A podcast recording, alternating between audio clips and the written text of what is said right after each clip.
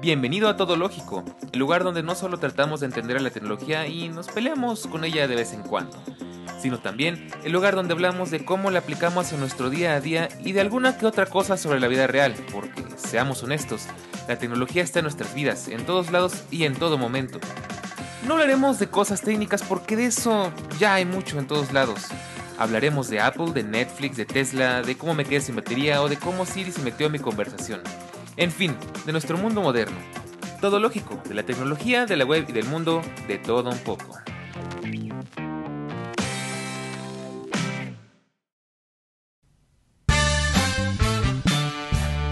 Muy buenos días, muy buenas tardes, buenas noches. Bienvenida, bienvenido. Es un gusto, es un placer, es un honor, es una es un agasajo y más y más sinónimos. Es un placer volver a verte por acá. Y si es tu primera vez, pues qué mejor, bienvenida, bienvenido. Y pues el día de hoy estamos otra vez eh, a mitad, casi finales de semana. De nuevo es jueves. Espero que te esté yendo, que te esté yendo muy muy bien. A mí en lo particular me está yendo pues regular. y bueno, pues el día de hoy, antes, antes que nada, pues como seguramente ya leíste el título, el día de hoy vamos a platicar de algo que creo que también es una parada obligada para todas las personas a las que nos interesa este mundo de la tecnología y es hablar acerca del iPhone. Y para esta ocasión tenemos a un invitado muy especial, no solo porque es una persona muy conocedora del tema, sino también porque es mi pareja. No me gusta hablar mucho del tema, pero yo creo que es momento de dejar claras algunas cosas para que me conozcan un poquito más. Como sabrán, ya lo habré dicho en varios capítulos, no me gustan mucho las etiquetas, no me gusta mucho eh, que me llamen ni youtuber, ni geek, ni nada por el estilo. Y en este caso, pues no es la excepción. Yo me puedo, me gusta autoconsiderarme queer, que quiere decir básicamente que vivo mi sexualidad de forma fluida, sin etiquetas. No me gusta que me digan que soy hetero, ni que soy gay, ni que soy nada. Simplemente yo sigo la corriente y sigo mi corazón, ¿no? y bueno, en esta ocasión, pues está conmigo eh, mi queridísimo novio, Charlie. Bienvenido. Hola, ahora sí que ya desde cuando teníamos una idea de grabar un episodio de podcast, a lo mejor algo para Foxology. Eh, aunque vamos a ser sinceros, yo sí te pondría la etiqueta de geek. Vamos a, vamos a, sincerarnos aquí, porque, pues digo, eh, a ti te encantan las cosas de tecnología. Yo también veo que tienes ahí como que ciertas aficiones que, pues, se relacionan mucho a lo geek. Aunque digo, Geek reconoce a Geek, entonces como pequeña introducción, ya que realmente pues creo que no me conocen, más que si han llegado a ver algunos episodios de Foxology, llegamos a jugar un poquito Minecraft y todo ese asunto. Eh, a mí me encanta la tecnología, siempre estoy leyendo, actualizándome. Ustedes pregúntenme lo que sea, yo les voy a contestar pues lo último de lo último y bueno, pues es un gusto por fin estar aquí grabando juntos. Claro, y la verdad es que sí, porque ya teníamos rato eh, planeando introducirlo al podcast, porque, bueno, de hecho ya estaba invitado, pero a la última hora, lo siento, lo, le tuve que cancelar, porque ya éramos muchos y, y, bueno, es la primera vez que Charlie está grabando un podcast, entonces necesitaba hacerlo como que más, en un momento más, este, cómodo con él, porque si no, pues entre mucha gente es muy difícil que tú puedas adaptarte al ritmo de gente que ya sabe, como ya está acostumbrada, ¿no? Entonces, bueno, pues sí, como dices, la tecnología es una de las cosas que nos unen, una de varias. Y pues tenemos algo que aparte también tenemos en común y no solamente es la tecnología, sino que también es nuestro iPhone. Y no es que tengamos exactamente el mismo iPhone, pero eso es lo interesante. Los dos tenemos un iPhone 12, sin embargo aquí entra la diferencia. Charlie tiene el iPhone 12 mini y yo tengo el iPhone 12 Pro como ya les había platicado. Así que sin más, el día de hoy vamos a platicar no solamente de las digamos que de las cosas interesantes que tienen los iPhones, de qué impresiones nos han dado, sino también vamos a hablar de qué rayos es un iPhone, vamos a romper estigmas, vamos a romper paradigmas, mejor dicho. Y vamos a platicar un poquito de qué rayos es un iPhone, qué hace, qué lo hace tan especial, qué lo hace tan caro y muchas cosas más. Así que sin más que decir, bienvenidos y arranca podcast.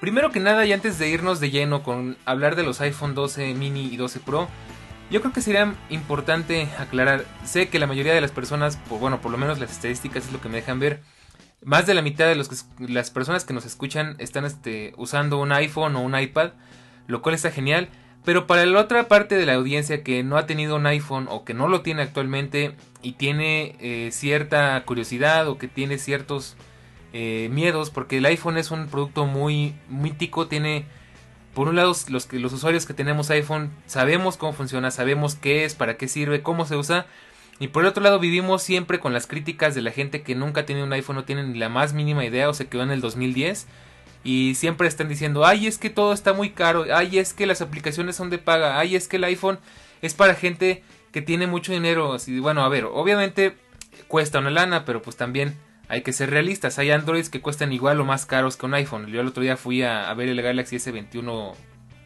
este Ultra Ultra Pro Max, no sé qué tan muchos nombres ya raros que les ponen. Y me di la sorpresa que costaba 30 mil pesos. 30 mil pesos por un Android que en cuanto lo sacas de la caja ya vale la mitad. Pero bueno, ese no es el punto. El punto es que en esta ocasión, en esta primera parte del podcast, vamos a platicar qué es un iPhone. Y aquí es donde me gustaría empezar contigo, Charlie, porque ah. tú eres usuario de Android. Tú, bueno, tú conoces mucho mejor Android que yo. Entonces quisiera que nos contaras cuáles son tus impresiones ah. en cuanto a la diferencia. ¿Qué tiene diferente un, un Android de un iPhone? Obviamente, bueno, platícanos qué dispositivos has tenido, por cuánto tiempo los has tenido y qué, por qué terminaste en un iPhone. Ah, jale, jale. Bueno, ah, es importante precisamente hablar de qué dispositivos he tenido porque, digo, yo sé que hay personas que han utilizado Android, pero nada más porque pues le salió el teléfono en una cajita de cartón, ¿no? Entonces, eh, aquí en este caso, yo he tenido... Mmm, como 5 o 6 dispositivos Android. Mi primer dispositivo fue en el 2012. Fue un Samsung Galaxy Y. Creo que todavía me acuerdo el modelo exacto. GTS 5360 o 3560. Bueno, el chiste es que ese fue mi primer teléfono Android. Fue en la época del S4, S5. Entonces era la época como en la que Samsung todavía no sabía hacer teléfonos baratos. Eso ya no fue hasta que llegó la serie A mucho después. Pero el chiste es que ese fue mi primer teléfono. Lo tuve como unos 2-3 años. Luego me fui a un teléfono chino. La verdad ya no recuerdo la marca. Era un un tacataca. Un tacataca 5.5 pulgadas. Mi primer teléfono grande.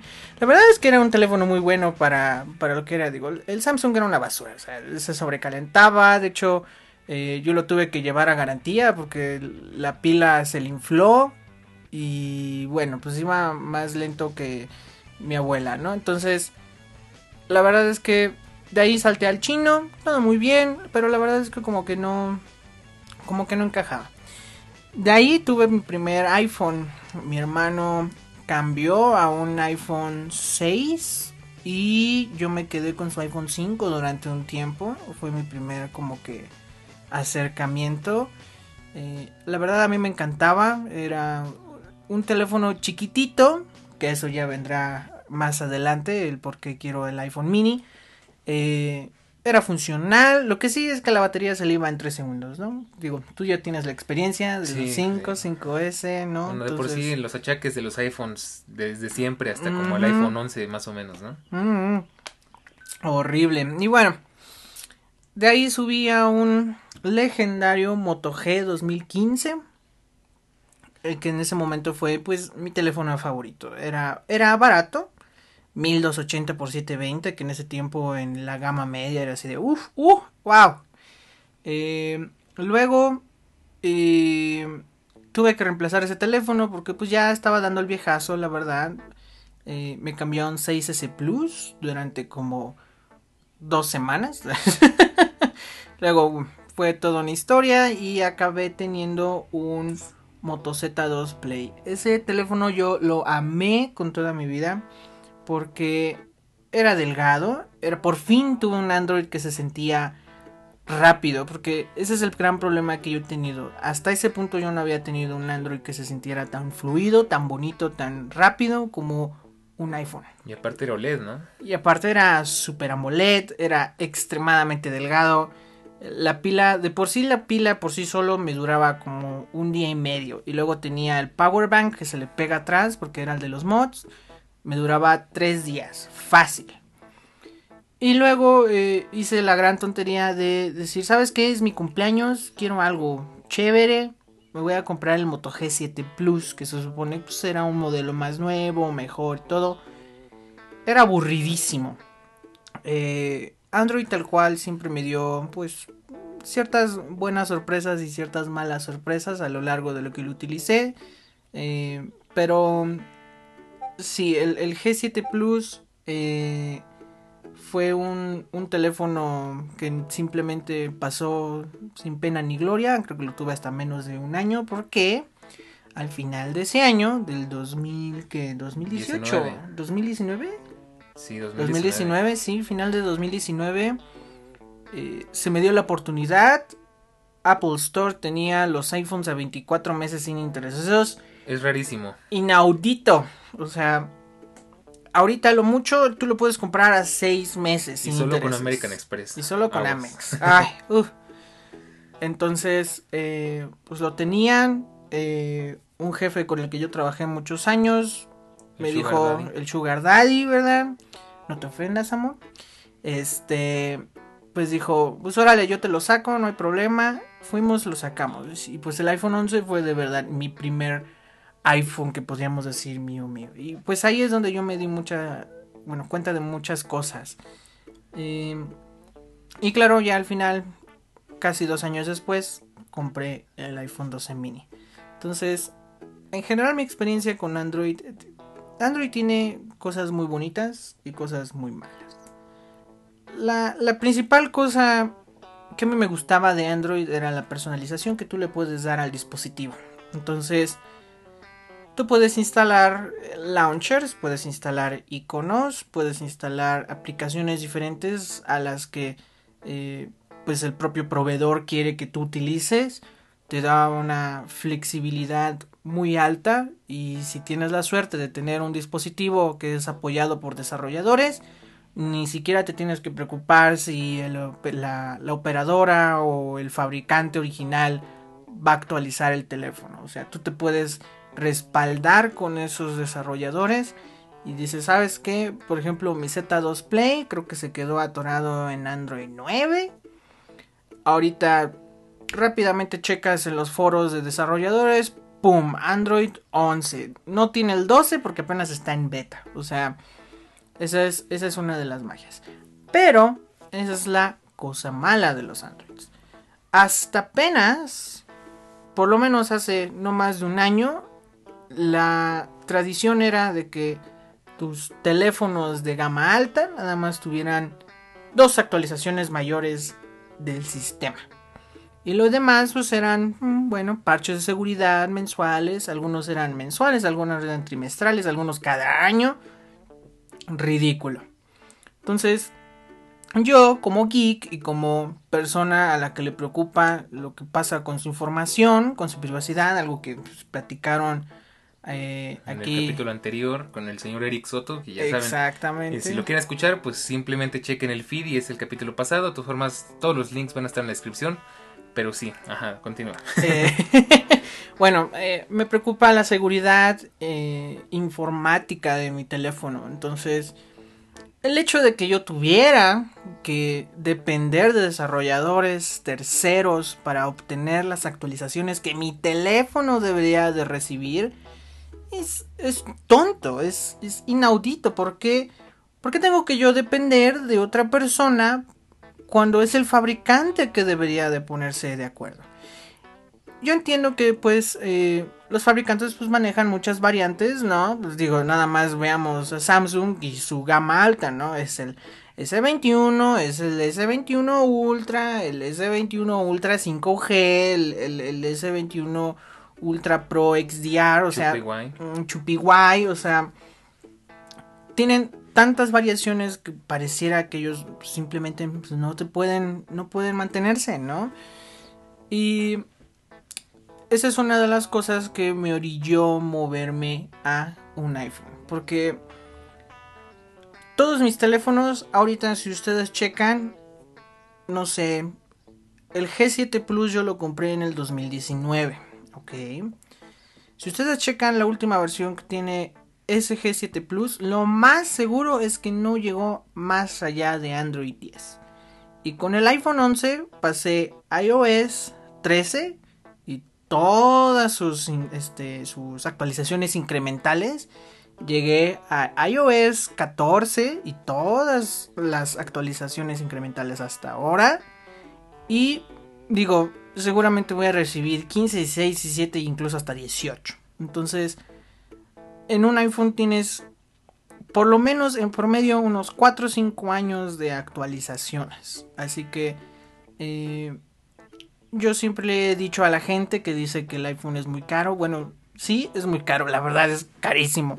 Pero lo que tú estás ganando ahí es soporte. Estás ganando soporte por años. La verdad es que en mi sincera opinión, yo no creo que debas de cambiar un iPhone en más de, por lo menos, unos cuatro años. O sea, puedes aguantarte cuatro años fácil con un iPhone. Digo, Daniel no quería cambiar su 10. De hecho, él quería aferrarse a ese teléfono. Exacto. Todavía lo tiene ahí como... No sí, de hecho todavía se podría actualizar a iOS 15 y todo. Digo, pues el único problema es que ya no funciona el 100.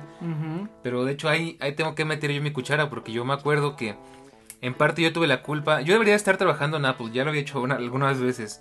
Yo soy muy bueno pasando a la gente a Apple. O sea, muchos de los amigos que conozco, muchas personas que conozco, oh, sí, es un los, los he convencido de pasarse a Apple. Ya sea de que eran amigos de la universidad que tenían una Windows y los convencí, se compró una Mac. O era Charlie que tenía un Android y lo convencí de pasarse a un iPhone. Y bueno, vaya, hasta mi madre, que es de las personas más este, poco relacionadas con la tecnología que puede haber, la convencí de comprarse una MacBook, de comprarse un iPhone y no lo suelta. Y, pues yo, les, yo le doy un argumento que creo que no sé si ya lo he platicado alguna vez. Y es que, eh, pues yo creo que no vale tanto la pena ir comprando un teléfono barato cada año. Porque al final de cuentas, haciendo cuentas, te gastas un, no sé. Eh, en Android es chistoso porque te aburres muy rápido, ¿no?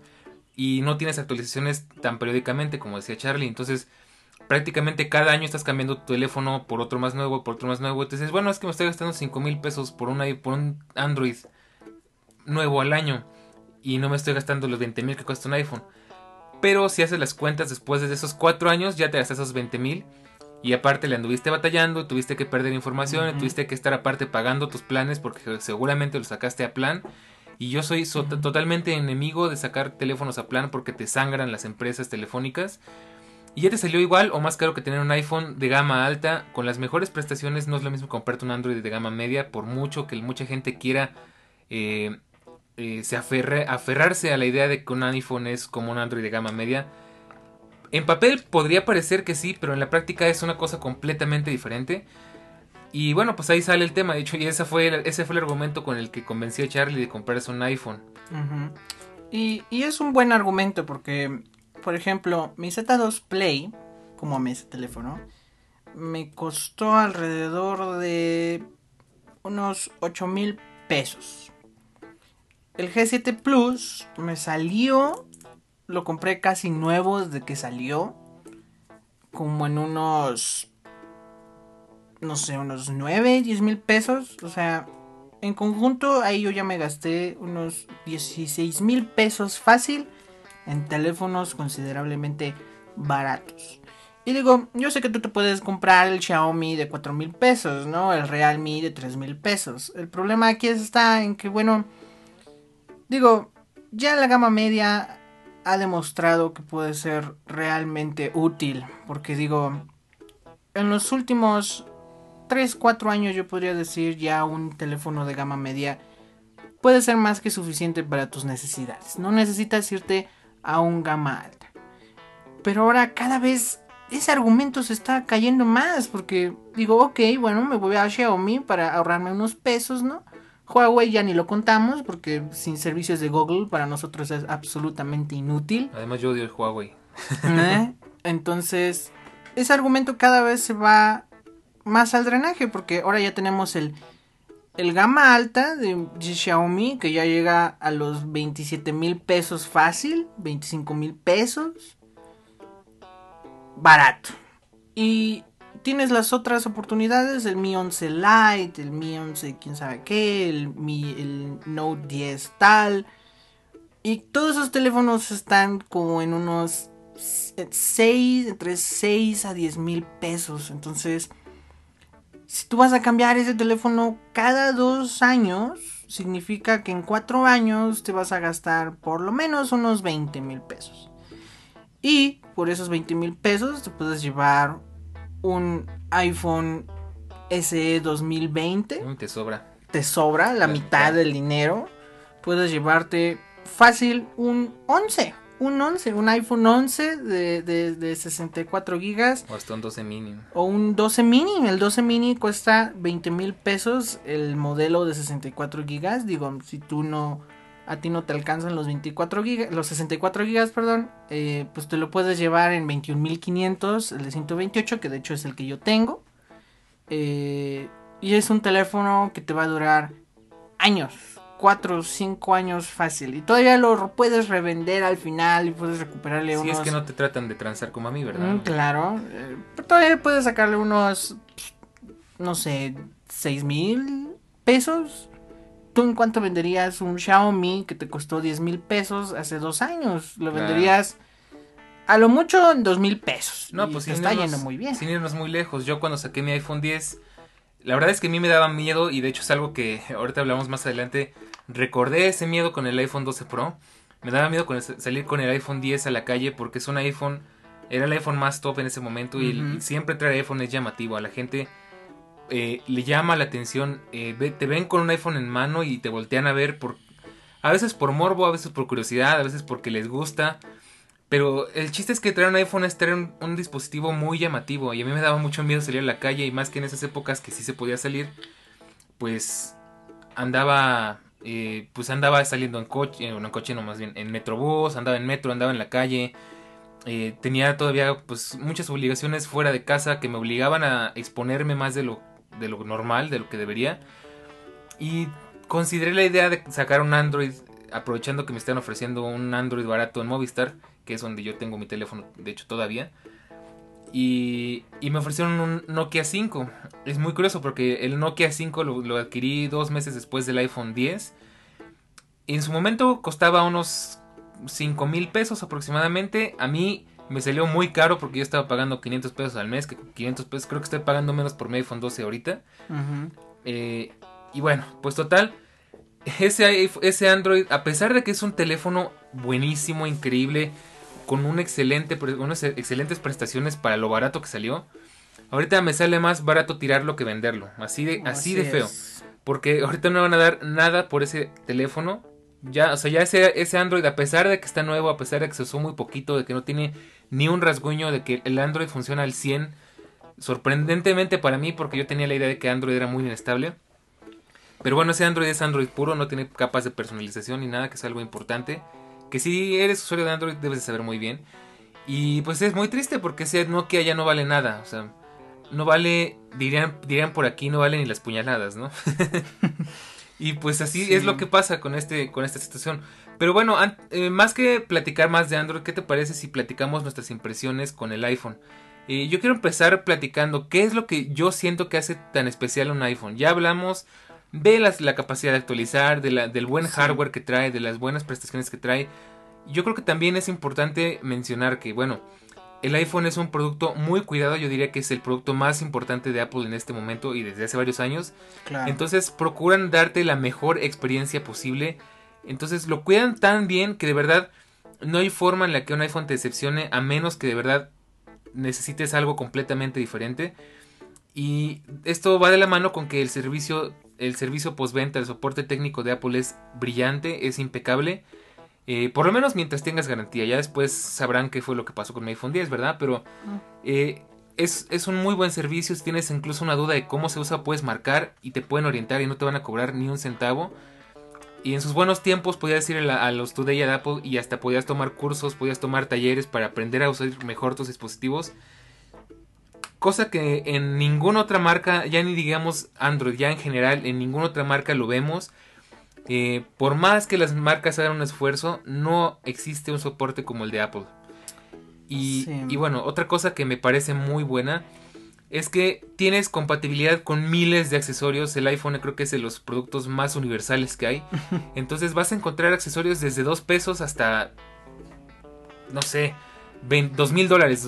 Accesorios más caros que el propio iPhone, ¿no? Que ya son cosas así de chapado en oro y incrustación de diamantes, esas cosas bien locas. irónicamente todavía tiene un poco de sentido por lo longevo que puede llegar a ser un iPhone.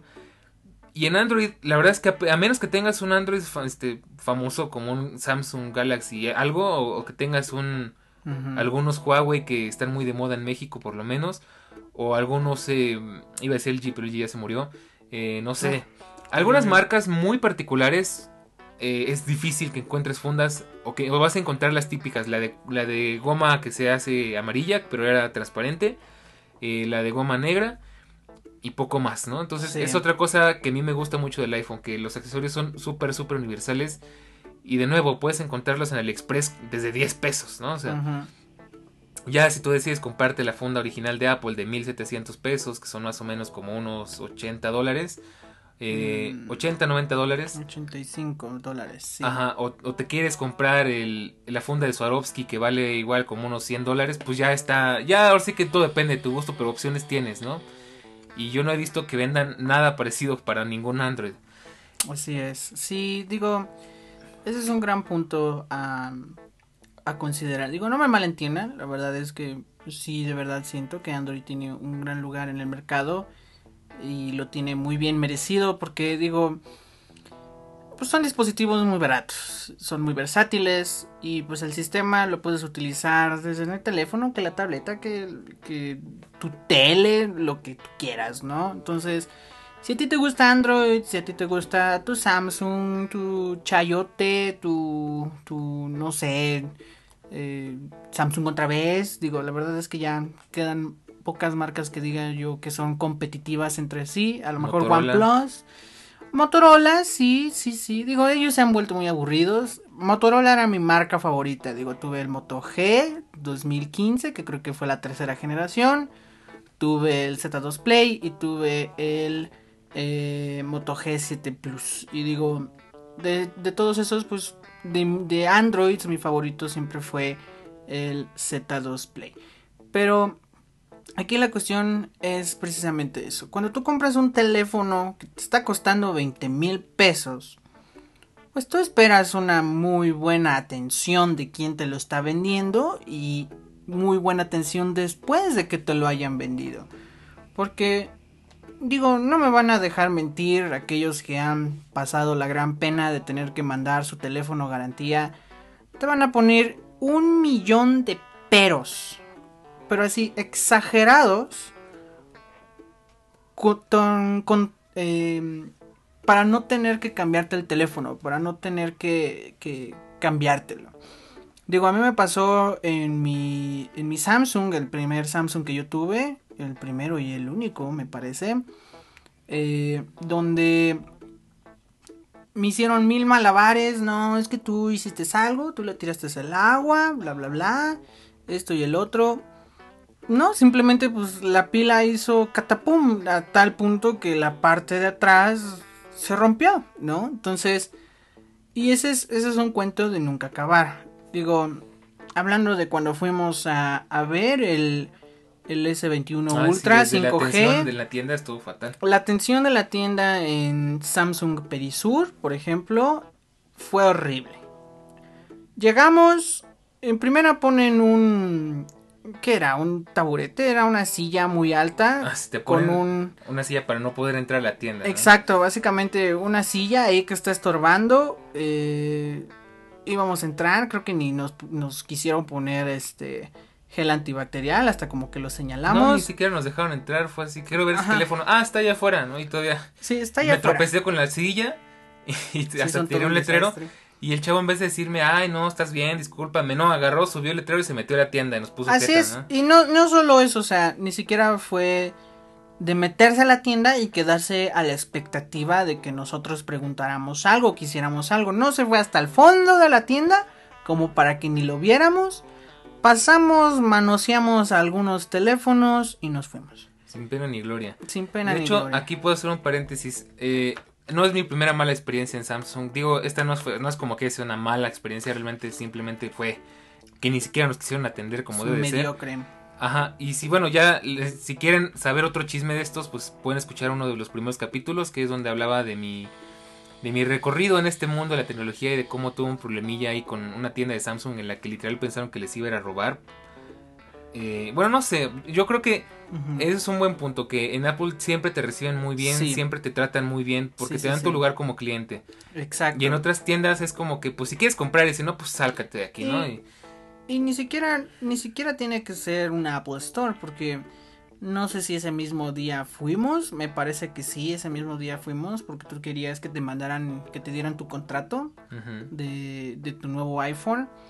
Fuimos a la iShop de Perisur, ok. Eh, pues tal vez no es una tienda tan despampanante porque pues la de Samsung es muy brillosita, ¿no? Y tiene los accesorios ahí colgados y, y tiene su stands para los auriculares, etcétera, etcétera, ¿no?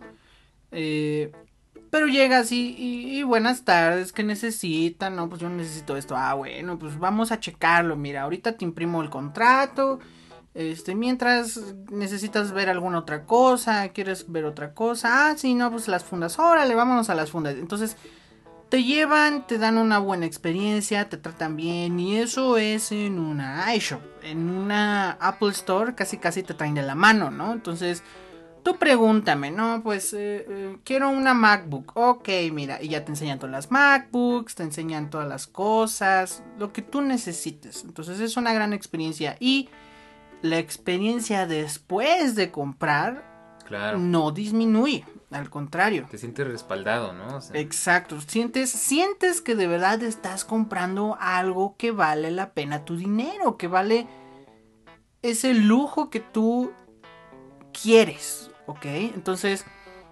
yo estoy seguro que un S21 Ultra 5G ha de estar maravilloso. O sea, que ha de ir muy rápido y que 120 Hz y bla, bla, bla, bla, bla, bla que la cámara que hace zoom hasta que te vean las pulgas, bueno, está muy padre, ¿no? Pero la experiencia después de comprarlo, la verdad es que yo nunca he visto a alguien que diga, wow, qué maravilloso ha sido Samsung, qué maravilloso ha sido Huawei después de que compré mi teléfono de arriba de 20 mil pesos. Sí, ¿no? Es como que lo compraste y ya hazle como quieras, ¿no? Y bueno, a propósito de lo que estás diciendo, yo sí tengo que hacer una pequeña crítica hay algo que me cae muy mal de los Android, no de todos porque hay unos que sí están muy bien diseñados y tienen, eh, están bien entendidos para qué están hechos, pero me cae muy mal que últimamente muchos Android y a Samsung le encanta hacer eso, es meterte tecnología a lo bruto sin tener ninguna utilidad práctica, por ejemplo el zoom por 100. Ajá, sí, pues está interesante, pero se ve todo pixelado, parece que estás teniendo una cámara VGA y pues eso como que ya no sirve de nada, ¿no? Pero bueno, vamos a, a platicar mejor ya más o menos te haces una idea de cómo es la experiencia de tener un iPhone. Entonces ahora vamos a platicar por qué elegimos nuestro modelo de iPhone. Y bueno, pues aquí te paso otra vez la batuta. La batuta, bueno, pues la verdad para mí el 12 mini es espectacular. Porque ha traído de nuevo a nuestras mentes que no necesitamos un semejante azulejo en el bolsillo para poder utilizar nuestro teléfono e ir con nuestra vida diaria. Al contrario, ahora este teléfono de nuevo trae esa, esa filosofía que nos quería vender Samsung en su momento en el S10e o la serie Compact de Sony. A mí me encantaban esos teléfonos, lástima que pues ya, ahorita ya casi son inexistentes, por lo menos en México. Eh, y digo, la verdad es que está padrísimo tener un teléfono donde no tienes que hacer malabares dignos de Circo de Soleil para poder agarrar el control center o para ver las notificaciones o para poderle picarle like al tweet que hizo tu ex, ¿no? Entonces, la verdad es que está muy bueno, es muy compacto, es muy liviano, no siento que tengo un yunque eh, colgando en el pantalón, wing wing. Y la verdad es que, digo, es mi iPhone favorito. Ya he tenido el 5, he tenido el 6S Plus, he tenido el 11, he tenido el 12 mini. De todos, mi favorito por mucho ha sido el mini. Porque es tan versátil. Es. Lo puedo llevar y. Y bueno, aquí Daniel no me va a dejar mentir. Luego, por ejemplo, pues no sé, nos vamos a caminar, ¿no? Nos vamos a caminar, nos vamos al bosque, nos vamos al parque.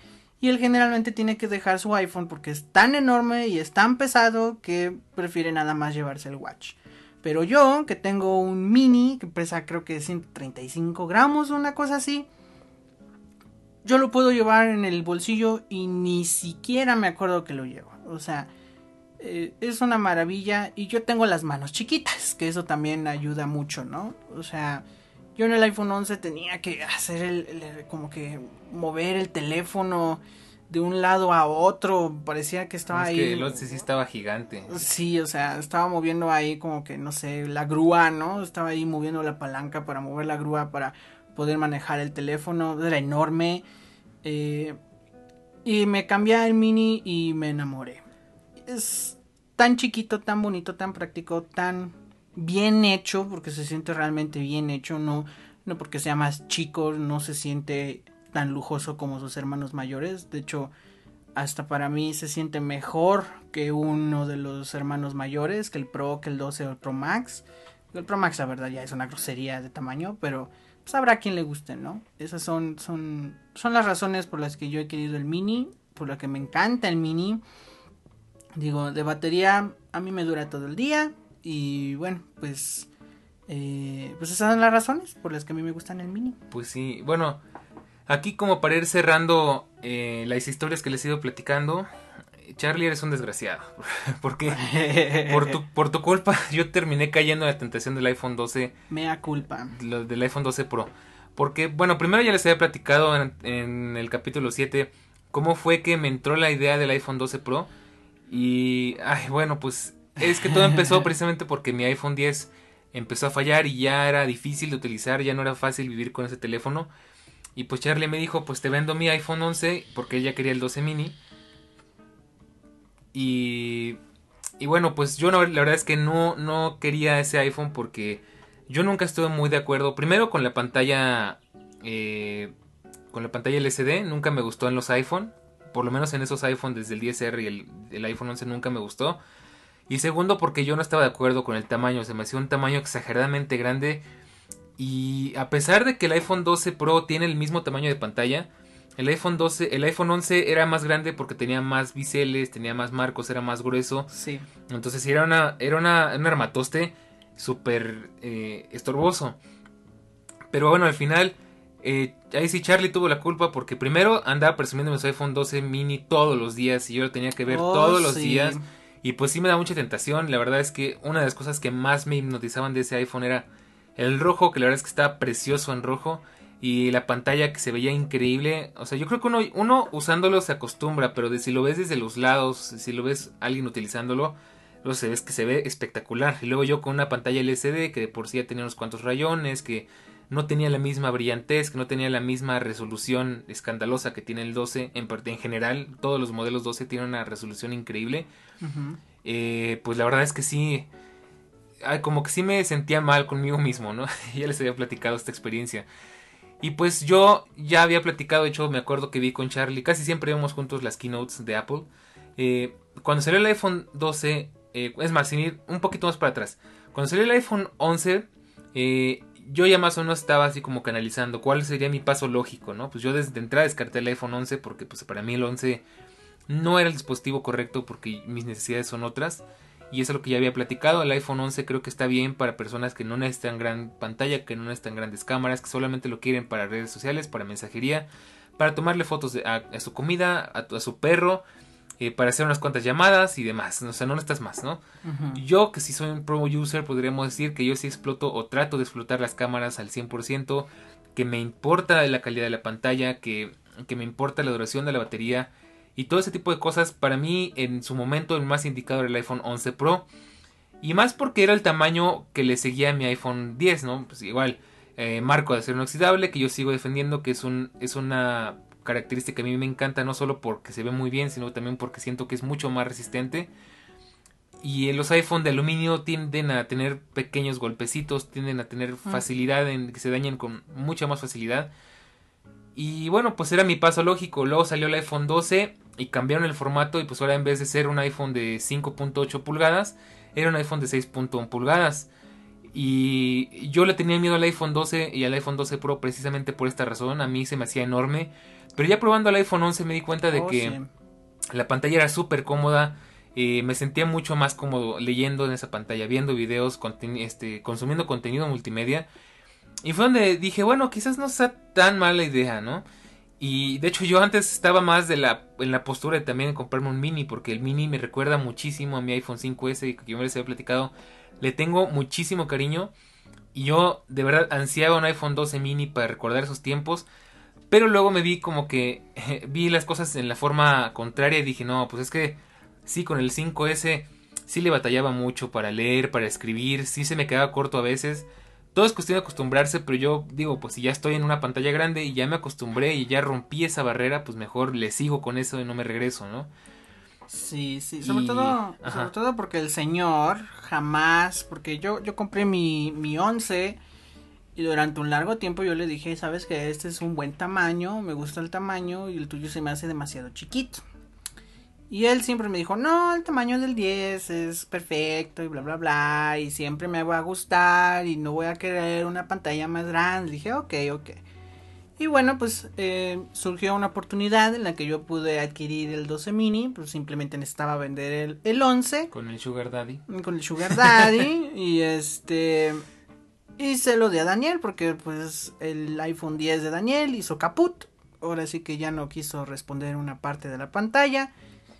Y como que será menos de una semana ya me estaba diciendo, ay no, ahora sí ya me gusta este tamaño, ya, ya, Bueno, ya me hay- acostumbré. Hay que acotar, yo la verdad es que cosas". sí hice un esfuerzo por encariñarme con ese iPhone, pero de verdad no pude. O sea, ya lo, ya, si quieren saberlo más a detalle, pues chequenlo en el podcast número 7, en el capítulo número 7, ahí les platico más a detalle. Pero bueno, en resumen, no me terminó de gustar, de hecho no duré ni un mes con ese iPhone, y me entró la cosquillita del iPhone 12 Pro. Y pues me gustaba, yo sí uso muchísimo el telefoto y para mí el telefoto es indispensable. Y no saben cómo lo echaba en falta en el iPhone 11. Y ya con todo lo que les dije, la pantalla, el tamaño.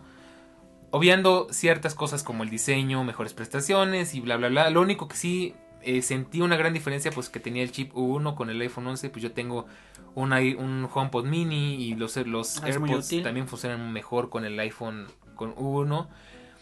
Y bueno, pues dije, vamos a dar el salto. Estuve analizando la idea. El iPhone 12, pues sentía que no me merecía tanto la pena porque era prácticamente pasarme un iPhone igual, pero con una pantalla más bonita y con un mejor diseño. Entonces, el paso lógico entonces era el iPhone 12 Pro para que sintiera un cambio y valiera la pena el, el chantaje y el la, y la extorsión, ¿no? Ya saben, de, si, si quieren saber de qué hablo, pues vayan a escuchar el episodio 7. Claro, Entonces- y, sí, y, y la verdad es que es que la verdad es que el iPhone 12 mini es un teléfono muy de nicho. Vamos a ser honestos. Es un teléfono para aquellas personas que tienen ya una computadora, una tableta, la tele, muchos lugares donde pueden consumir eh, sus- su multimedia, ¿no? Que los videos, que la música, todo, ¿no? Y digo, lo padre del mini es que es casi sin compromisos. Entonces, la cámara entre el Pro y el Mini es casi igual. Eh, obviamente, pues pierdes el telefoto, pero yo jamás en la vida uso el telefoto. El zoom digital para mí del Mini es fenomenal. Yo no necesito eso. Y pues en general, digo, tiene un rendimiento pues casi igual. Digo, tienes más que más RAM y una que otra Sí, cosita. pues pero- realmente el, el hardware es el mismo, simplemente está metido en un paquete más chico, ¿no? Podríamos decir. Claro, claro. Eso incluye también la pantalla. La pantalla, pues ustedes saben, es. En el- los términos de marketing mágicos de la manzana es el Super Retina XDR, ¿no? Entonces, ¿qué significa? Es una pantalla Super Retina, o sea, que es más allá de lo que Apple denomina Retina. Y XDR significa que la pantalla se puede ir a un brillo muy alto. Y es OLED, Entonces- ¿no? También, cabe aclarar. y digo, eh, hace unos días, eh, pues hicimos la prueba, tomamos fotos, tomamos videos eh, de situaciones pues difíciles, una cascada, mucho verde, Muchos mucho... árboles, muchas nubes, muchas luces así como que sobrepuestas, que es algo que Exacto. las cámaras sufren mucho cuando quieres tomarle foto a un cielo y tienen árboles de por medio porque no saben qué hacer con tanta variación de colores y de luces. Y, y pues bueno, fue un buen experimento. Yo creo que eso es lo único que me faltaba para, para poder hacer una review más completa, ¿no? Porque mi iPhone 12 pues casi no lo he podido exprimir porque pues estamos todavía en pandemia y Sí. y luego somos pobres y pues no podemos sí. salir mucho y pues sí, con Digo, iPhone pero pobres, ¿verdad? Pero La verdad es que, eh, pues el iPhone 10, el 10S, el 11 Pro, ya de por sí, pues, tengo yo entendido, si no, pues yo sé que se van a quejar mucho en el Twitter de, de todo lógico, ¿verdad? Pero tengo yo entendido que ya de por sí desde entonces tú ya podías ver contenido HDR de alto rango dinámico en los iPhones. Pero, eh, y digo, Daniel no me va a dejar mentir, la diferencia de ver contenido HDR entre el 10 y el 12 Pro o el 12 mini es, o sea, día sí, y noche. abismal, sí. Día y noche. Sí, sí, sí. De hecho, a mí me llama mucho la atención eso porque en estos días he estado descubriendo un poquito más cómo funciona el iPhone. Cómo funciona el iPhone 12 Pro con su pantalla Super Retina XDR. Y me llamó mucho la atención que es muy interesante cómo estás viendo una foto y la foto se ve hiper brillante y el fondo blanco se ve más oscuro, ¿no? Aquí ya te dije, bueno, ¿qué cambiaron el tono del fondo? ¿Qué onda? Luego viendo una película o una serie, no sé qué era, creo que era una serie en Apple TV Plus que tiene precisamente el contenido en, en HDR para poderlo disfrutar en pantallas HDR. Igual, eh, utilicé el Picture in Picture para responder un mensaje en Telegram y notaba Telegram como que con colores muy apagados, pero la- el, el Picture in Picture se veía hiper brillante, hiper definido.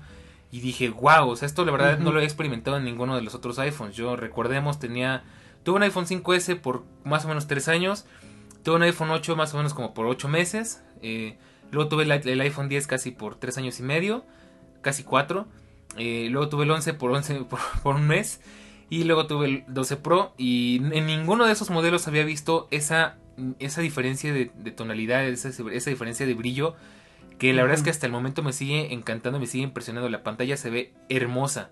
Y eso Sí. está genial que aparte es en todos los modelos, no solamente en el, de, en el iPhone 12 Pro.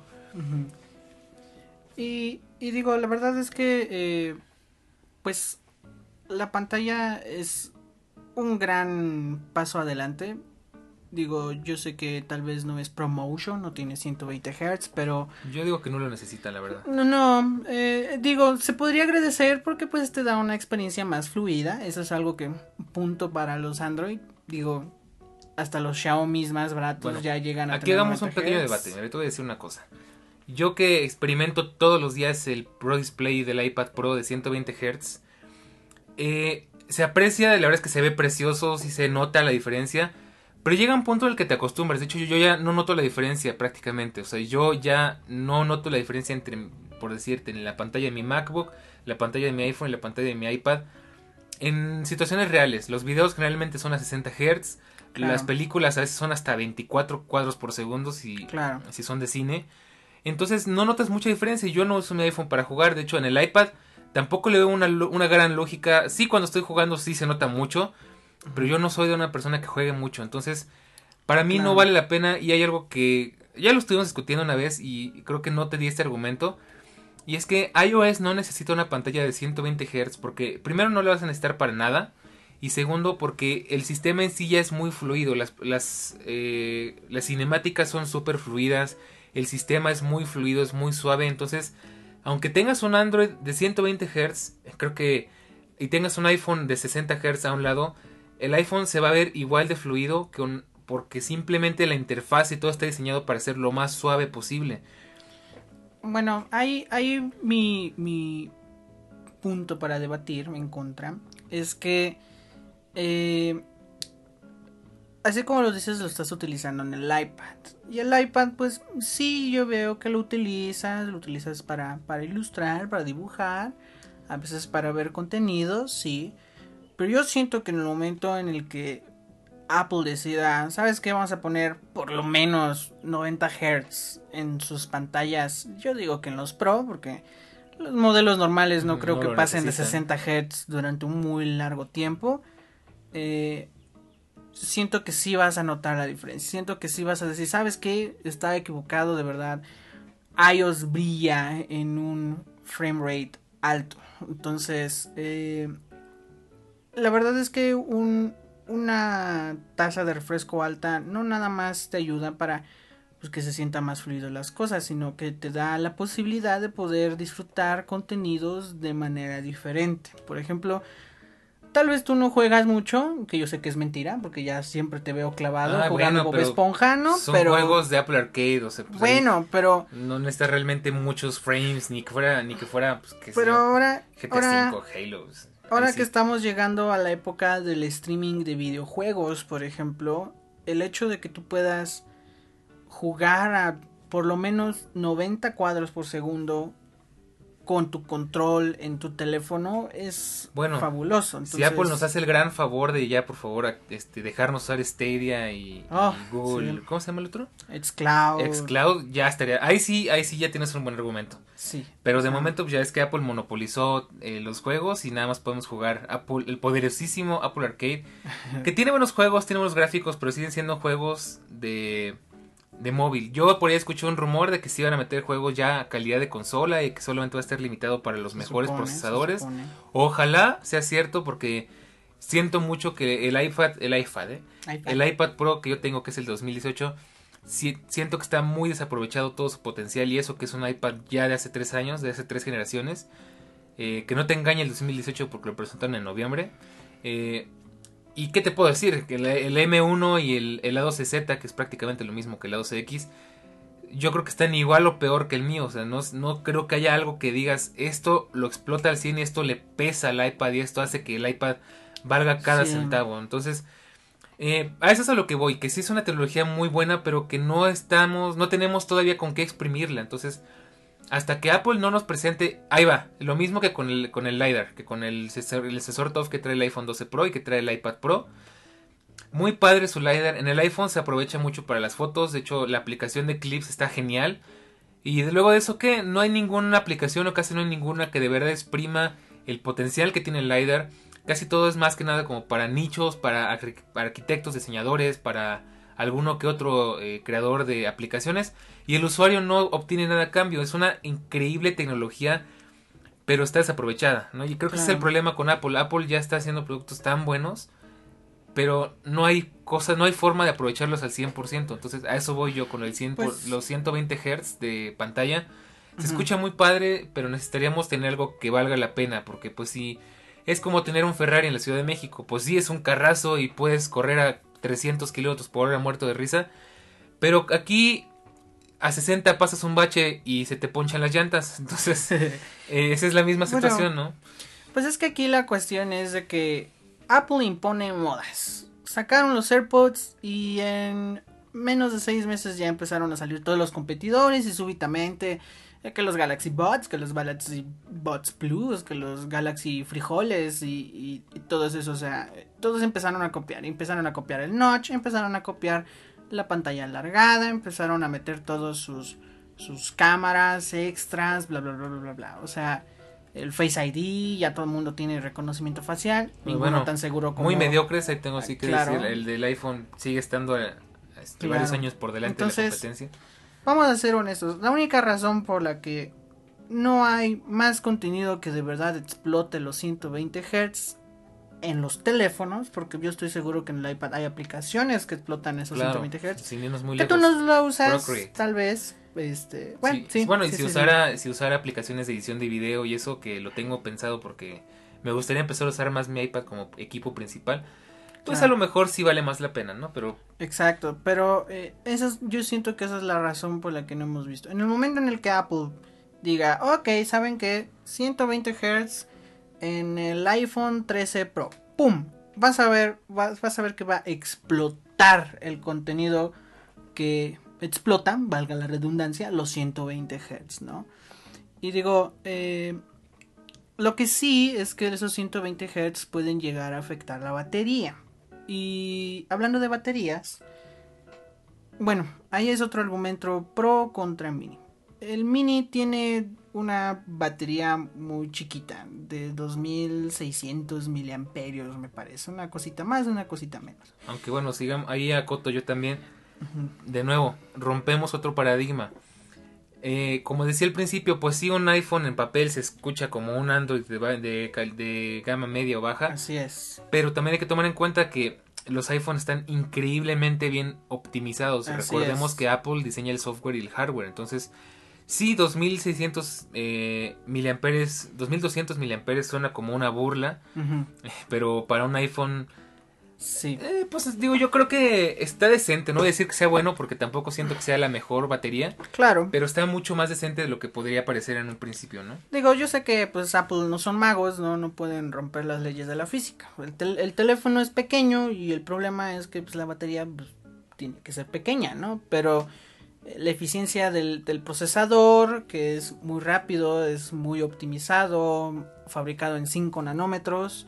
Eh, eso significa que son más transistores en menos eh, tamaño del procesador tal cual pues nos trae pues una autonomía muy buena. Yo el mini pues generalmente me dura un día. Digo, ahorita que estamos en pandemia y estamos utilizando el teléfono todo el día con la pantalla, con el Facebook, con el YouTube, con los jueguitos, bueno, tal vez se acorte un poco, ¿no? Pero en mi caso pues eh, me dura un día. Al que sí veo que, Uf, que sí. está maravillado eres tú. No, sí, de hecho yo ahí sí te voy a decir, te puedo decir, el iPhone 12 Pro fácilmente es mi iPhone favorito de todos los que he tenido.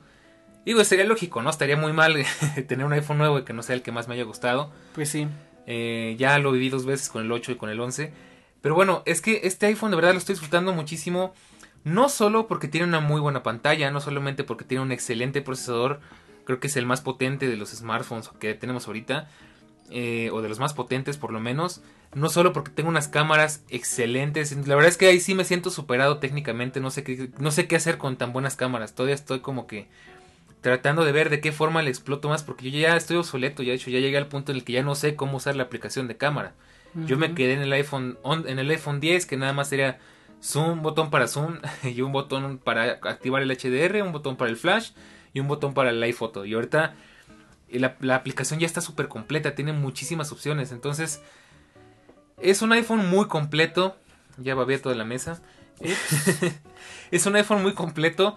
Y es mi iPhone favorito porque ya no solo tengo unas muy buenas características, sino que aparte tengo una batería que me da la confianza y la comodidad de explotarlo al 100%, de exigirle, de ponerme a jugar, de ponerme a escuchar música, de ponerme a ver videos, que es rarísimo, yo no veía casi nada en el iPhone. Sí.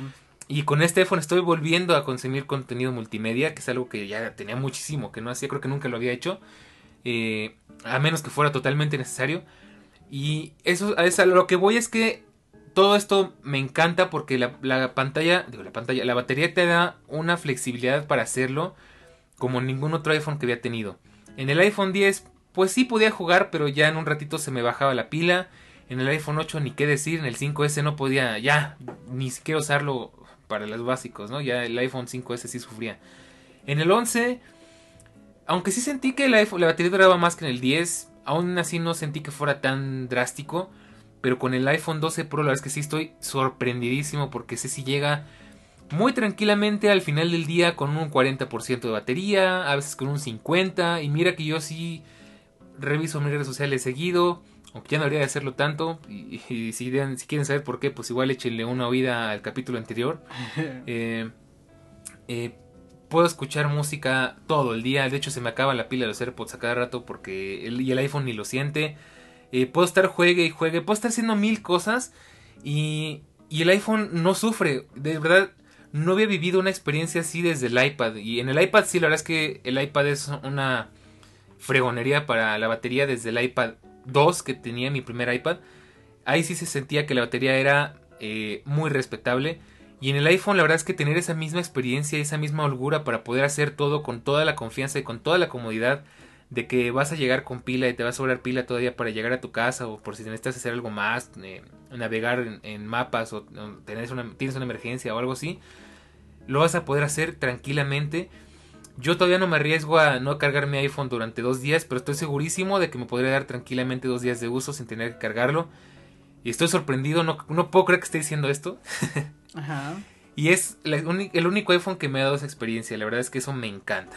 Pues sí, la verdad digo, el, el 10 era muy avanzado, pero pues ya dos, tres generaciones, pues ya ya es otra cosa, ¿no? Y digo, eh, eso combinado pues con el procesador, ¿no? Digo, eh, la batería pues puede ser de 6000 miliamperios, pero si tienes un procesador que te come la pila, pues de nada te sirve, ¿no? Y Claro. digo, el, el A14 eh, curiosamente no se presentó primero con el iPhone, se presentó primero con el, 2, el iPad. Air. El iPad Air, que es? A secas, debería ser 3, 4, entre el 4 o el 5, una cosa así. eh, el que ahora parece iPad Pro. Ajá, el iPad de colores, pues. Ajá, en el, el iPad de colores, eh, digo, es un procesador muy avanzado, tiene muchas cosas, pero se supone, bueno, digo, el gran punto de la 14 es que tiene 5G, ¿no?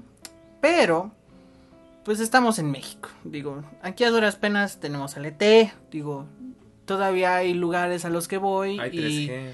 y con suerte tengo 3G. Entonces, eso también influencia mucho la batería. Si tú tienes 5G, eh, tienes la capacidad de utilizar 5G, digo, bien por ti, la verdad, pues disfrútalo. Ahí luego nos dirás cómo te va, pero eh, como no tenemos 5G, pues la pila nos dura aún mucho más. Claro.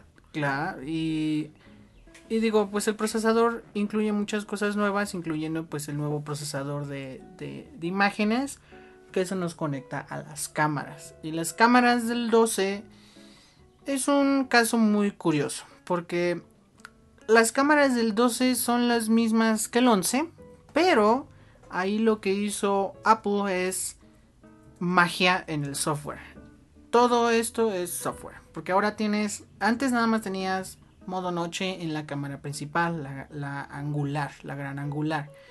Pero ahora ya lo tienes en la ultra gran angular, lo tienes en el telefoto y lo tienes en las cámaras frontales. Ahora ya no te, te da el pantallazo cuando tratas de utilizar la cámara frontal y tienes poca luz. Ahora simplemente Claro. te tienes que quedar quieto y pum. O sea, nada más te esperas, sientes una, un cierto feedback de vibración y listo. Eso ya significa que ya tomó la foto, la abres y se ve hermosa. Y la verdad, el modo noche, incluso comparándolo entre el 11 y el 12, sí, es, es otra cosa. una gran completamente diferencia. diferente, Sí, definitivamente. Y bueno, ya que te puedo decir, incluso algo que me llamaba mucho la atención del iPhone. Ya sabes que aquí en Todo Lógico no nos queremos detener mucho en temas técnicos, nada de eso, ¿no? Pero hablando de experiencia, algo que me llama mucho la atención del iPhone 12 Pro es el LiDAR, el famoso LiDAR, que para algunos podrá parecer una reverenda tontería y para otros podrá parecer una genialidad. Yo sigo debatiéndome entre esas dos.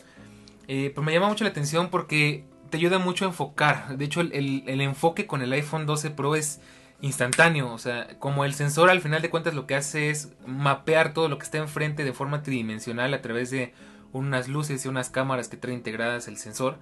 Porque prácticamente no te lo dicen y no lo parece, pero es una cámara extra. De hecho, si, si destapas y ves un, un tear down, un desarmado de un iPhone 12 Pro y quitan la tapa del LiDAR, es una cámara.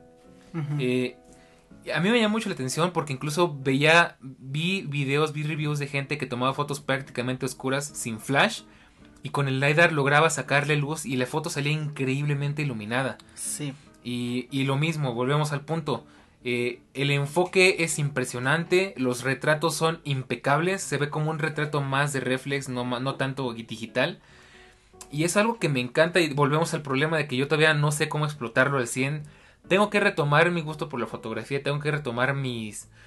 eh, Como que mi... Bueno, reestudiar un poco la cámara del iPhone porque ya quedé muy atrasado en esta tecnología. Sí. Y más que pues, llegó muy de la nada, entonces yo ni siquiera me preocupé en tratar de entenderlo. Simplemente llegó y, y ahora tengo que aprenderlo a usar desde prácticamente desde cero.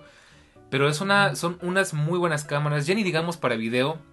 Los videos hiper bien estabilizados, eh, los colores muy bien eh, Pues sí. equilibrados. Digo, eh, no, no es este, no es secreto, digo, pregúntale a casi cualquier persona, casi cualquier eh, conocedor del tema de, de cámaras. eh, los videos que tomas en un iPhone son imbatibles, o sea, sí a lo mejor el Pixel puede tomar muy buenas fotos. Aquel de Sony que igual era buenísimo. El de Sony, eh, muy bueno, igual. Pero nadie le gana en video, por lo menos, al iPhone. Y ahora que pusieron Dolby Vision, es, es una diferencia increíble. Digo, Sí. como les digo, estu- estuvimos haciendo como que la, la, la comparación, ¿no? Entonces, Eh, digo, ahí es donde entra una cosita mala del mini y el 12 también, es que Dolby Vision nada más funciona para 30 FPS. Como yo leí 4K, hasta 4K 30 FPS, dije, ah, bueno, pues a lo mejor hace 1080 en 60 FPS. No. no. Tú nada más puedes grabar en 30 FPS en HDR, en Dolby Vision, en el 12 mini y el 12. En el 12 Pro y en el 12 Pro Max tú ya puedes grabar a 4K 60 FPS. Tú puedes grabar 720p, 1080p o 4K en Dolby Aunque bueno, ahí sí, sabes que yo siento que es esas cosas que te las ofrecen porque tiene que haber una diferencia. Sí. Pero realmente, tú pregúntale a alguien que de verdad sepa el tema, pregúntale a un cineasta, pregúntale a un, alguien que trabaje en el medio. Y nadie usa 4K a 60 FPS, ni siquiera 30. De hecho, las películas que nosotros vemos en el cine o en Netflix eh, se graban a 4K a 24, a 24 cuadros por segundo. Entonces, eso es más que nada como un tema anecdótico, ¿no? Ya si quieres claro. Eh, disfrutarlo en la tele de tu casa, si tienes una tele 4K, yo no tengo, de hecho, directamente yo ni siquiera grabo en 4K porque yo no lo puedo aprovechar, a menos que ya saque provecho del iPad, que tampoco es 4K, pero ya ahí sí podría editar en 4K en mi MacBook, yo creo que ya sería una mala idea. Ya es más bien anecdótico, y a mí, hablando de anecdótico, aunque el Dolby Vision se ve impresionante, estábamos, estábamos viendo es, esa ocasión que fuimos a hacer la prueba, fuimos a unas cascadas que están aquí cerca, que están, unas cascadas que están bien raras porque están metidas en una colonia. Nos, metimos detrás de la cascada y grabamos sin Dolby Vision y con Dolby Vision y la, calidad y la diferencia es abismal. Sí. En, una, en un video normal, pues tú puedes ver un video de un agua, de agua cayendo y pues lo vas a ver normal. Se ve el flujo de agua, se ve borrosito, se ve el movimiento y ya. En el iPhone, bueno, en el video con Dolby Vision se ven las gotas de agua cayendo. O sea, es que de verdad es, es, es escandaloso. Pero aquí volvemos a otro problema. No puedes editar Dolby Vision si no tienes un equipo para poderlo hacer. Y saliéndote del iPhone estamos hablando de mucho dinero.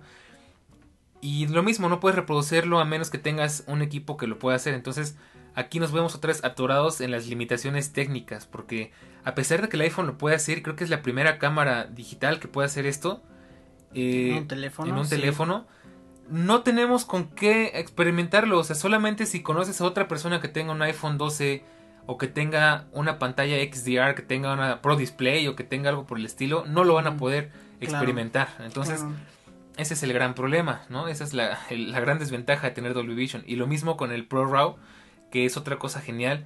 A menos que tú edites fotos que te dedicas a ese tema, tampoco te va a servir de mucho yo voy a tratar de sacarle provecho. Pero para, las, para los usuarios de a pie no sirve de mucho tener un Pro RAW. O sea, realmente eso solo es para postproducción. Sí, la verdad es que... Eh, digo, o sea, a menos que tengas tú a lo mejor como dices una tele HDR, eh, que el HDR es un despapalle, porque hay unos que son HDR 10, otros que tienen otro tipo de certificación, están los que sí son Dolby Vision, etcétera. Digo, si tú tienes una tele con HDR10 o Dolby Vision, puedes aprovechar los videos que tomas del iPhone, pero eh, conseguir, por ejemplo, un monitor que sea HDR10, de verdad, con certificado, tal cual, o Dolby Vision es carísimo, o sea, es... Y finísimo. Eh, carísimo y finísimo, o sea, un monitor de esos no ha de bajar de 15 mil, 20 mil pesos, porque son muy especializados, entonces sí pues es una, una, una tristeza porque de verdad el contenido grabado con el iPhone se ve increíble. Digo, eh, el alto rango, el alto rango, dinámico, el HDR lo que hace es básicamente eh, tomas una foto donde unas partes deben de ser brillantes, otras deben de ser muy oscuras, otras tienen que estar equilibradas, equilibradas entre los dos y el HDR logra captar todos los detalles. Entonces, en el momento en el que tú ves el video, tú ves la parte que debe ser brillante, brillante con todos los detalles. Ves la parte oscura con todos los detalles de esa parte oscura. Y ves todas las partes de las que están equilibradas, que están intermedias.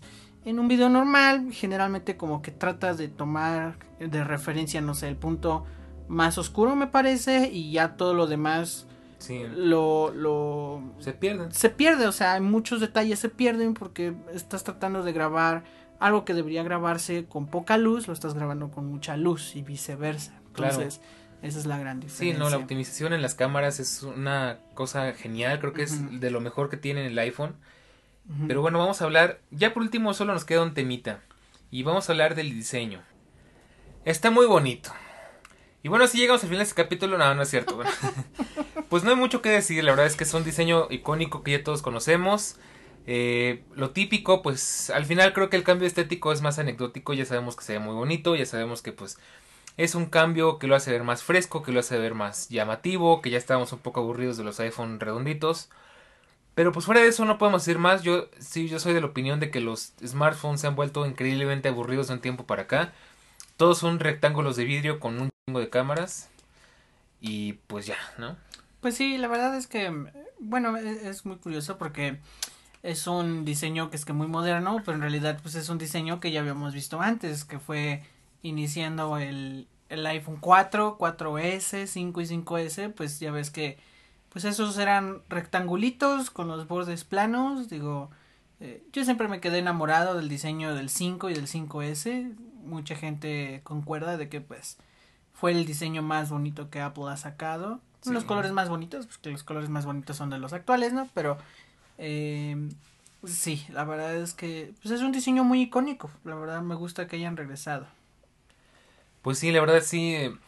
Pues sí, yo también soy de la idea de que el iPhone 4, de hecho a mí me encantó el diseño del iPhone 4 y algo, una, una eh, queja que tengo respecto al diseño actual es que pues yo ya me imaginaba que iban a sacar el iPhone más cuadradito y eso, pero yo quería que volvieran los botones redonditos del volumen que tenía el iPhone 4 y el ah. iPhone 5 porque de verdad amaba esos botones, se me hacían tan industrial design, tan tan tan como de maqueta, estaban preciosos, eran muy únicos y Tristemente creo que Apple le ha ido restando detalle a sus dispositivos en ese caso. De hecho, yo me acuerdo mucho en el iPhone 4S y en el 4 me encantaba que el jack de auriculares tenía era muy bonito porque tenía como que un circulito negro alrededor del, del orificio. Claro. El iPhone 5 y, el 5S igual tenían así.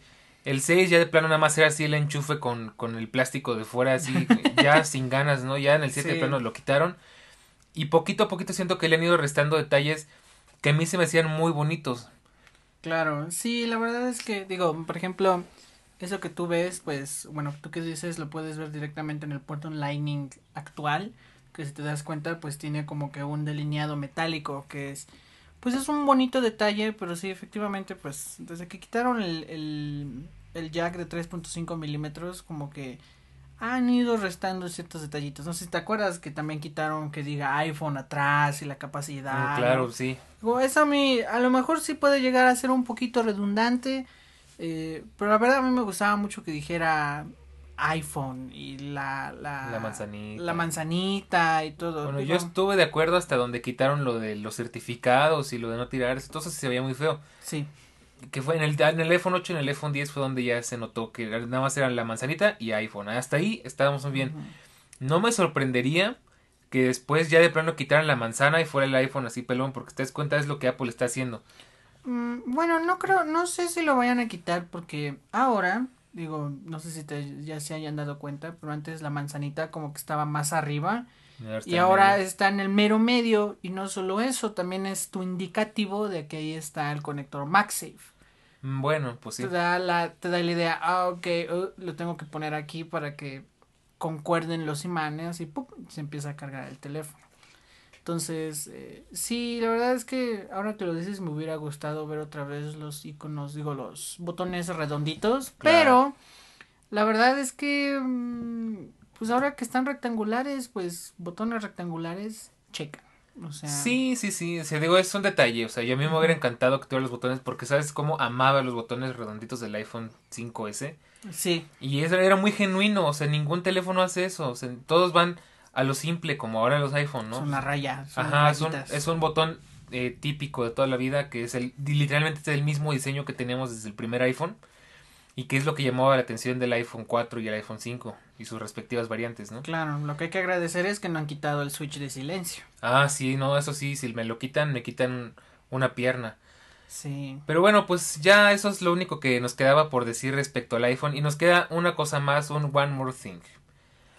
Nuestra experiencia, nuestras impresiones y puntos a mejorar, que yo creo que más que centrarnos en experiencia y impresiones, porque eso prácticamente ya lo dijimos durante todo el capítulo, puntos a mejorar. ¿Qué crees que haya que mejorar en tu iPhone 12 mini?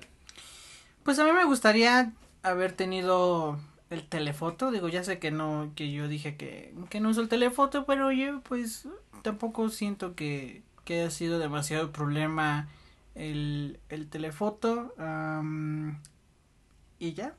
la verdad es que casi no, no le cambiaría nada a, a, a mi chiquitín. A lo mejor, eh, digo, no sé si lo sepan, es como que secreto a voces, se supone que el iPhone 12 mini no carga tan rápido inalámbricamente como los hermanos mayores. Eh, lo cual se me hace pues muy tonto, como que una limitación muy tonta de, de parte de Apple. Pero, pues sí, la verdad es que no, no veo muchas cosas que mejorar, porque al final de cuentas, como ya he dicho varias veces, pues es un teléfono de nicho, o sea, es un teléfono que busca complacer a aquellas personas que han pedido desde hace muchísimo tiempo un verdadero teléfono compacto sin compromisos. Y yo siento que, que lo han logrado, que de verdad han dado un muy buen producto donde realmente no siento que le haya faltado. Bueno, a lo mejor hacer el notch un poco más chiquito ya desapareció en los rumores para los 13, pero pues para esta generación pues nos quedamos con un notch de tamaño normal que en algunas aplicaciones sí se llega a notar que no está optimizado. Sí, pero bueno, yo la verdad considero que el iPhone 12 mini es una verdadera hazaña de la ingeniería moderna porque yo cuando lo lanzaron dije, oh, seguramente no va a tener las mismas capacidades técnicas que un iPhone más nuevo, que un iPhone más grande, eh, de la misma generación, pero no, o sea, lo que más me sorprende de todo esto es que es totalmente capaz de hacer lo mismo sin contar las monerías que hacen los Pro, que, que todos los otros, eh, sus primos, sus hermanos mayores. Y eso a mí me parece increíble. Yo, la verdad es que si no fuera porque estoy muy acostumbrado a mi tamaño de pantalla, yo, yo sí me cambiaría a un iPhone 12 mini. Pero ya no me veo en una pantalla tan chiquita, la verdad. Y bueno, respecto al iPhone 12 Pro, pues puntos a mejorar, igual la tengo un poco difícil. Yo creo que ya se nos ponemos muy quisquillosos en cuanto al diseño, pues me gustarían los botones redonditos. Y que la a pesar de que se ve hermoso el marco de acero inoxidable, hiper brillante, pues es para verlo y no tocarlo, porque en cuanto lo agarras, así tengo las manos esterilizadas, creo que hasta con guantes se mancha, o sea, sí. es, es que nada más es de limpiarlo y antes de que lo vuelvas a tocarlo tienes que ver y ya después, una vez que lo toques, ya otra vez está hiper sucio y eso hace que se vea muy mal. Es algo que me gustaría, yo creo que de hecho hay formas en las que se puede hacer algún tratamiento, le podrán dar y pues esa es una de las cosas que creo que se pueden mejorar. Otra que me gustaría, eh, pues estuve viendo, ya se me pongo muy exigente, pues las cámaras ya están muy logradas, pero creo que pueden lograrse un poquito más. Que haya más cosas para explotar el LiDAR, que es una cosa increíble. Que yo creo que está totalmente desaprovechada y necesita algo que lo explote porque estamos, o sea, tenemos una tecnología literalmente fuera de este mundo de nuestro dispositivo. O sea, es el mismo, es la misma tecnología con la que la NASA está ahí calando las tierras de Marte.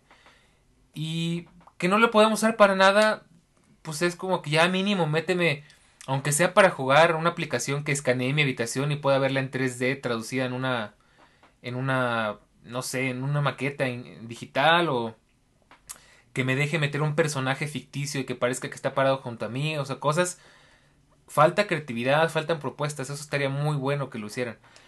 Sí, la verdad es que sí, el LiDAR está muy desaprovechado, no he visto pues cosas en las que las puedas explicar que al usuario común le interese. Digo, eso de la maqueta y eso eh, ya más o menos existe, pero... No es nativo y es difícil de encontrar la aplicación. Exacto, y a lo mejor tiene un alto costo, no funciona como nos gustaría que funcionara. Digo, no sé si te acuerdas cuando Microsoft eh, presentó las HoloLens, que es precisamente sus gafas de realidad aumentada. Podías jugar Minecraft en.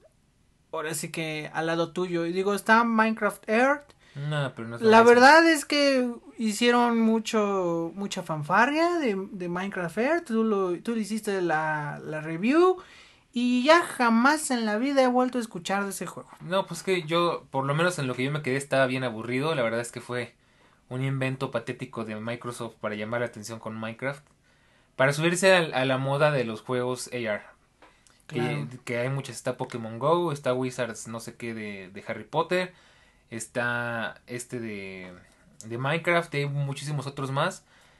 Pero pues es que, bueno, yo la verdad es que yo no soy fan de salir a hacerme el tonto en la calle con un teléfono en la mano. Yo, de hecho, procuro no sacar el teléfono en la calle.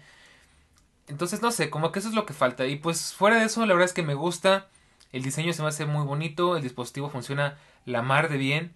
Eh, ahí mi queja más bien sería con iOS, que ya le hace falta unas cuantas manitas de gato que le arreglen unas cuantas cositas, que mejore, eh, por ejemplo, las notificaciones que siguen siendo un poquito latosas, que ya actualicen el diseño, que seguramente eso lo vamos a ver en el WWDC, así que no me adelanto. Sí. Pero vaya, pues fuera de eso yo creo que es uno de los iPhone más maduros y más logrados. Y ya nada más me gustaría que fueran más divertidos, o sea, salvo los colores, todo eso pues, sigue siendo el iPhone de toda la vida. Y lo que decía al principio, pues los smartphones se han vuelto súper aburridos hay pocos, eh, pocas empresas que propongan algo afuera de un rectángulo con un botón de cámaras. Y están los, los foldable, pero a mí los foldable se me hacen algo demasiado fuera de su tiempo y algo excesivamente caro. Sí. Y que tampoco tienen ninguna utilidad práctica en este momento. Yo me estaba acordando mucho de cuando los teléfonos eran divertidos, de cuando literalmente cada dispositivo que salía, a pesar de que fueran de la misma marca, tenía lo suyo y era especial y era único, tenía una razón de ser. Sí. Y ahora no, ahora simplemente todos son rectángulos de vidrio con un montón de cámaras y se acabó. Sí, y pues ya, quién sabe, digo, a lo mejor un, un iPhone que le puedas poner un teclado, por ejemplo, un teclado físico, porque digo, Sí, te puedes acostumbrar muy bien al teclado de, de, del teléfono, el virtual y todo, pero no hay nada como que tengas ah, ¿sabes teclas se me ocurre? como, el, Nokia, el Nokia E7, que es uno de mis amores perdidos. Mm. esos teléfonos eran hermosos. Pero bueno, de eso yo creo que es un, es una buena, es un buen tema para platicar en otro capítulo. Y pues hasta aquí llegamos con este bello capítulo que nos pasamos un poco de tiempo. De hecho, yo esperaba que fuera una hora, pero llegamos a una hora veinte. Si llegaste hasta acá, Muchísimas gracias. Espero que el capítulo te haya gustado y lo hayas disfrutado. Y de paso, si tenías alguna duda, espero que te la hayamos resuelto. Y si no, ya sabes dónde encontrarnos en nuestras redes sociales como arroba todológico-fm en Twitter y en Instagram. Y también en mi Twitter personal como arroba nilbercor, que ahí, como siempre digo, no esperes una cuenta de, de influencer porque yo ahí publico y comento de todo. Pero pues si te interesa o si quieres contactarme por ahí, pues es más que bienvenido.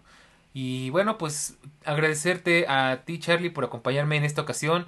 Teníamos pendiente hacer este capítulo y varios otros. Espero que pronto eh, te tengamos por acá otra vez si quieres seguir apareciendo. Claro, claro. Es, fue un gustazo haber aparecido aquí en el en tu podcast, en, en Todo Lógico. Y bueno, pues espero que tengan un excelente día, noche, mañana. Si están en Venus, no sé, cualquier cosa. Y bueno, pues pásensela bien. bueno, pues así terminamos. Muchísimas gracias por acompañarnos. No queda más que decirles que tengan una excelente semana, que se le estén pasando muy bien, síganse cuidando. Y nos vemos en el próximo capítulo. No nos despedimos porque la conversación no termina aquí. Seguimos platicando en nuestras redes sociales. Recuerden que todos los enlaces y todo lo comentado lo pueden encontrar abajo en la descripción. Así que sin más, nos vemos a la próxima. Todo lógico de la tecnología, de la web y del mundo, de todo un poco. Chao.